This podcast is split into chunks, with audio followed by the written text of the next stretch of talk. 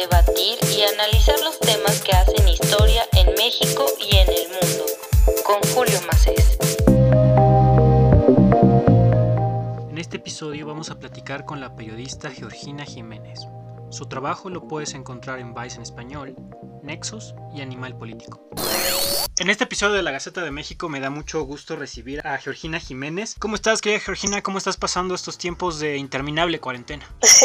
Muy bien, ¿tú qué tal? Este, pues ya ves con, no sé, siempre podrían ser mejores, ¿no? Pero sobreviviendo. También cómo se puede estar en este contexto, yo digo. Sí, sin duda se nos viene otro año tremendamente complicado. Yo te invitaba para platicar respecto a uno de tus textos publicados para, para Vice, que se tituló Solas y cansadas, las mamás de las víctimas de feminicidio en la pandemia. Y creo que sin duda, primero felicitarte por el texto, me parece de un timing muy muy adecuado. Y segundo tengo que decir que cuando terminaba de leerlo y durante la lectura también pues sí me llegó a, pegar bastante no eh, de repente es algo nostálgico escuchar este tipo de historias y me gustaría comenzar preguntándote cómo te topaste esta, esta historia de al menos en el texto de estas dos mujeres de, de Margarita y Magdalena que es a las que, que entrevistas bueno muchas gracias por, todo lo que dices de entrada pero eh, creo que realmente surgió porque, por estar pensando mucho como en las consecuencias de la violencia para las mujeres no eh, eh, bueno, la, las consecuencias de la pandemia más bien, ¿no? Como que creo que a veces, sí, como muchas veces siento que cuando analizamos, la, todavía siento que en todos los medios, así cuando se analizan las consecuencias de la pandemia, a veces no se piensa en las mujeres lo suficiente, ¿no? Y, creo que eso pasa mucho, por ejemplo, con cosas como, ay, bueno, que los niños se vayan a la escuela, todos a sus casas, ¿no? Ya, no pasa nada, ¿no? Y las mamás como, entonces creo que como que un poco surgió de, yo, yo de hecho tenía, estuve platicando con la directora de la red de refugios, ¿no? Y ella me decía como de todas estas cosas que estaban pasando además, ¿no? De, de lo que todos hemos escuchado sobre la violencia en casa, que las mujeres están encerradas con sus agresores y así, ¿no? Entonces, más bien surgió de como eso, ¿no? Como de pensar en, en cómo la pandemia complica mucho el trabajo de cuidados y cómo aparte hay estas mujeres que, que no solo tienen como el trabajo de cuidados normal, sino que son como abuelas que están lidiando con el trabajo de cuidados por consecuencia de un hecho violento, ¿no? Como es un feminicidio, ¿no? Entonces sí creo que como que así surgió. Durante el texto, y evidentemente lo, lo, lo mencionas, a ver, el feminicidio tiene muchísimos duelos. Y uno, de, y uno de esos duelos es de las mujeres, de las madres, de, de, las víctimas del feminicidio, ¿no? Que al final, al final del día todos se vuelven víctimas porque se vuelve un ciclo bastante complicado de cerrar. Pero ¿qué sufren estas mujeres, las madres, las abuelas, cuando deben vivir con pues, las lamentables consecuencias de, de un feminicidio, lo mencionas en una parte del texto, ¿no? A ver, en, y en época de pandemia todavía hay consecuencias más y más severas y complejas, ¿no? Pero ¿cuáles son algunas de las que tú logras observar que sobre todo afectan mucho a estas mujeres ya maduras, que pues de la noche a la mañana ahora te tienen que encargar nuevamente de, de una familia y de niños pequeños? Claro, sí, este, pues sí, justo yo de lo que hablo es, o sea, creo que como cualquier persona nos podemos imaginar que si se muere nuestra hija o alguien muy cercano, pues tienes un duelo normal, ¿no? Como de una pérdida. Además, como que es un duelo mucho más complicado cuando hay tanta injusticia, ¿no? Y cuando están, o sea, hay tantos casos como de mucha violencia. Y además, pero pues yo justamente lo que hablo en el texto es justo esto que platicas, ¿no? De, de cómo estas mujeres a veces ya tienen, no 60, 65 años y están viviendo como su vejez, ¿no? A veces de formas más precarias que en otras, porque también sabemos que en México no siempre la vejez es tranquilidad, ¿no? O sea, muchas veces también es como todavía tener que por subsistencia, con ya como no, no, pudiendo trabajar como antes, ¿no? Pero muchas de estas mujeres pues ya están viviendo como esa vejez, algunas, bueno, Margarita, por ejemplo, ya muy tranquila, no pensionada, con su esposo, como ya leyendo y, ¿no? Y luego de pronto pasa esto y la vida les cambia completamente, ¿no? Y tienen que volverse a poner en un papel de mamás ya siendo bastante grandes, ¿no? Y entonces pues eso les trae, les trae muchas consecuencias, las cansa muchísimo, ¿no? Eh, yo también hablo mucho de la chamba que es para las, las mujeres como llevar los procesos judiciales de sus hijas, que creo que esa es otra cosa que también les cambia la vida, ¿no? Entonces no solo es cuidar a los niños, sino también intentar que, los asesinos de sus hijas pues, sean llevados a justicia. Entonces sí es, es un, una carga muy grande. Por ejemplo, en esta red de complicaciones que se vuelve una carga brutal, sobre todo, y, y, es algo muy pintoresco, ¿no? Porque, y lo mencionas, casi siempre, salvo algunos casos muy contados, las que se hacen cargo absolutamente de todo, y hasta las que salen a hacer las entrevistas, las que se dan la cara, son, la, son las mujeres, son las madres de, las víctimas, y no los hombres. ¿Qué está pasando y qué podría hacer el Estado al respecto? Pues sí, para tratar de equilibrar un poco la, la balanza. Tú ves estas mujeres que ya viven al día, que se les está complicando cada vez, y luego escuchas la narrativa del Poder Ejecutivo, al menos actual en México, y dices, Dios mío, creo que no, no va muy a tono. Por ejemplo, puedes escuchar en una mañana el presidente López Obrador decir, no, es que los niños los deben de cuidar los abuelos y las mujeres y por eso ya no va a haber estancias infantiles. Y luego pones a leer este texto y las abuelas dicen, no, es que yo estoy tremendamente eh, cansada, agobiada, no era algo que yo, yo, tuviera pensado, ¿no? O sea, yo puedo convivir con ellos un rato y tener una relación familiar, pero hacerse cargo implica grandes consecuencias. ¿Qué puede hacer un Estado y sobre todo un estado como el mexicano en donde pues, pareciera que pues, el feminicidio incluso en algún momento se dijo que es igual que el homicidio. Sí, sí, sí.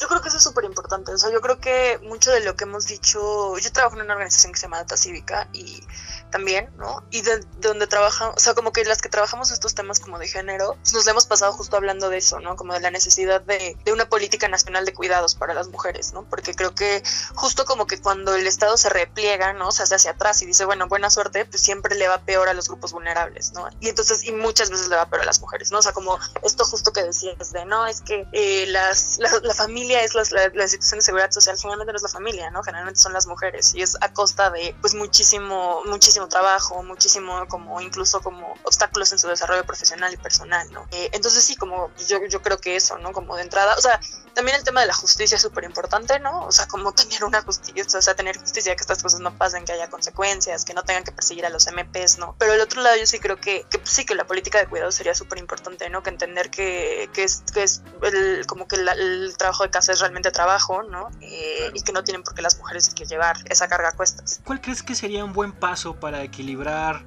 el juego, al menos en cuestión de política pública? Y sobre todo ahora que mencionas lo de, lo de la organización civil, ¿cuál crees que sería este primer buen paso en cuestiones de política pública? ¿Qué falta aceptar? Al menos yo, de entrada, puedo decir que falta aceptar que sí, los feminicidios existen, sí están creciendo y sí, la cuestión se está haciendo cada vez más complicada. Parece que el Estado está haciendo una chamba no para prevenir, sino para contener ya lo inevitable. ¿Pero para qué pensarías? ¿Para como evitar la carga de las mujeres o para el tema del feminicidio? Creo que primero vamos a entrar por el tema del feminicidio, ¿va? Ok, ok. Pues yo creo que todavía tenemos mucho que entender sobre cómo funciona la violencia contra las mujeres, ¿no? O sea, sobre cómo siento que como que muchos de nosotros tenemos en mente cosas como el violentómetro, ¿no? O sea, como primero te primero te, ¿no? Primero te habla feo, luego te jala, jala un día, luego un día te mata, ¿no? Pero nosotros, yo, yo soy muy crítica de ese tipo de políticas porque muchas veces lo que hacen es como tener la carga hacia la víctima, ¿no? O sea, como pues, tú te tienes que dar cuenta, ¿no? Y si no te das cuenta, pues es tu culpa, ¿no? Entonces yo creo que todavía tenemos muchísimo que entender sobre todo lo que sucede antes de un feminicidio, ¿no? Sobre la violencia que sufren las mujeres, que muchas veces esa información y esa, sí, como esa información que podría servirnos para entender mejor está, por ejemplo, en el DIF, ¿no? Eh, donde las mujeres piden ayuda, ¿no? Los institutos municipales de las mujeres, ¿no? Entonces, yo creo que de entrada deberíamos como intentar, eh, como hacer un, buen diagnóstico eh, con toda esa información de esas instituciones que ven a mujeres que todos los días piden ayuda y que después eventualmente se, pues sí, que, muchas veces desafortunadamente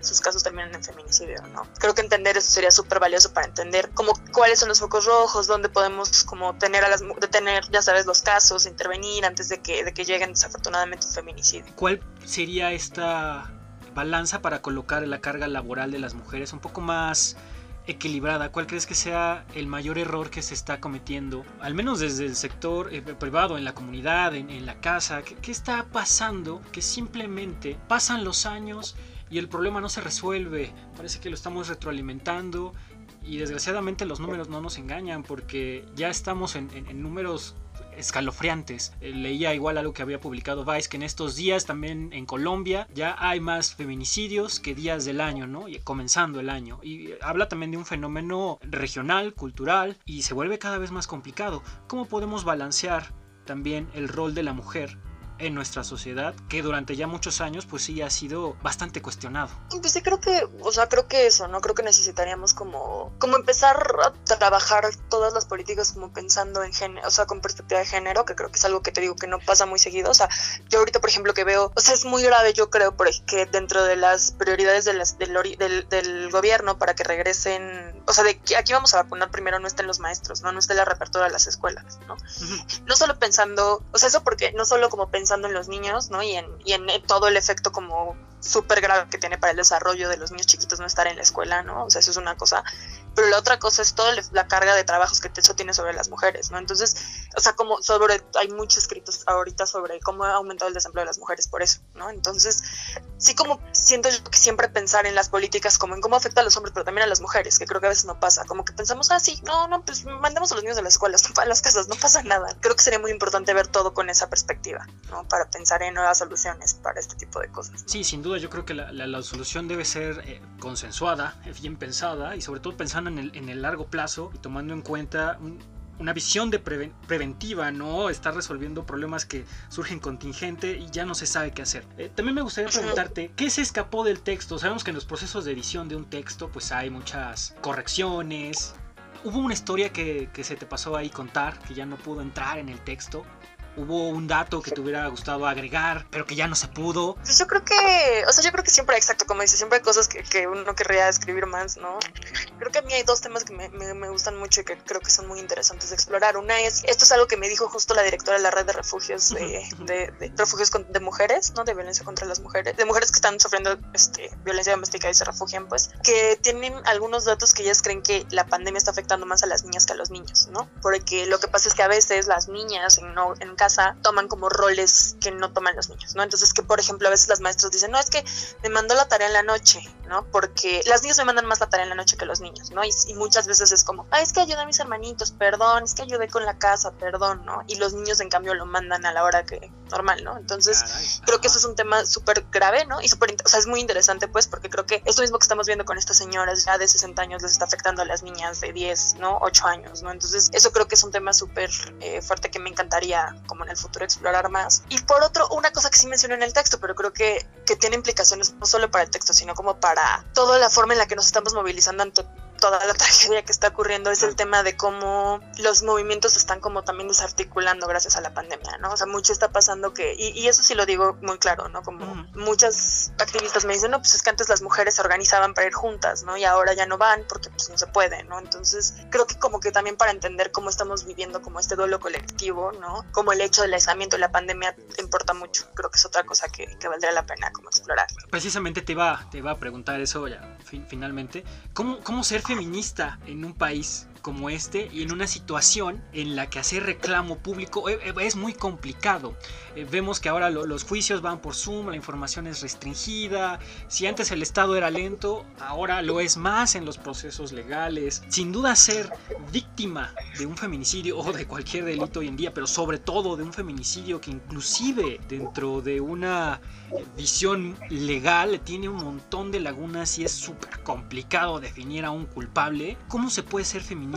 ¿Cómo se puede ser activista? ¿Cómo se puede vivir esta causa? Uno, en un país como este y dos, en una situación pues de pandemia. Pues sí. No, pues no, o sea, es una gran pregunta. Creo que todos los que estamos en esto estamos intentando contestarla todos los días, la verdad.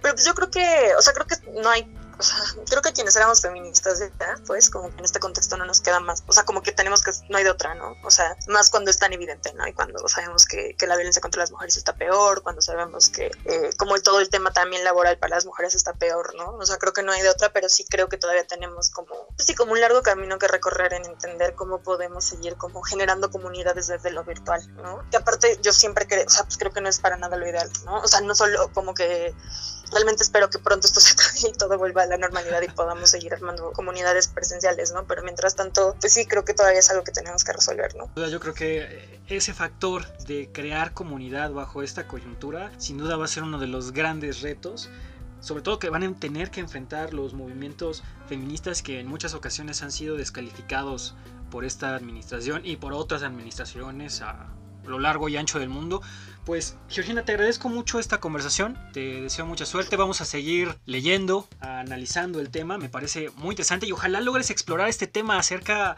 del comportamiento de los niños y las niñas. Yo creo que ese es un muy buen reflejo de lo que se viene, porque esa generación ya se va a comportar así. Creo que va a ser un texto muy interesante y espero que lo podamos abordar en su debido momento. Muchísimas gracias y ojalá, ojalá se pueda hacer y pues muchísimas gracias por el espacio y el tiempo.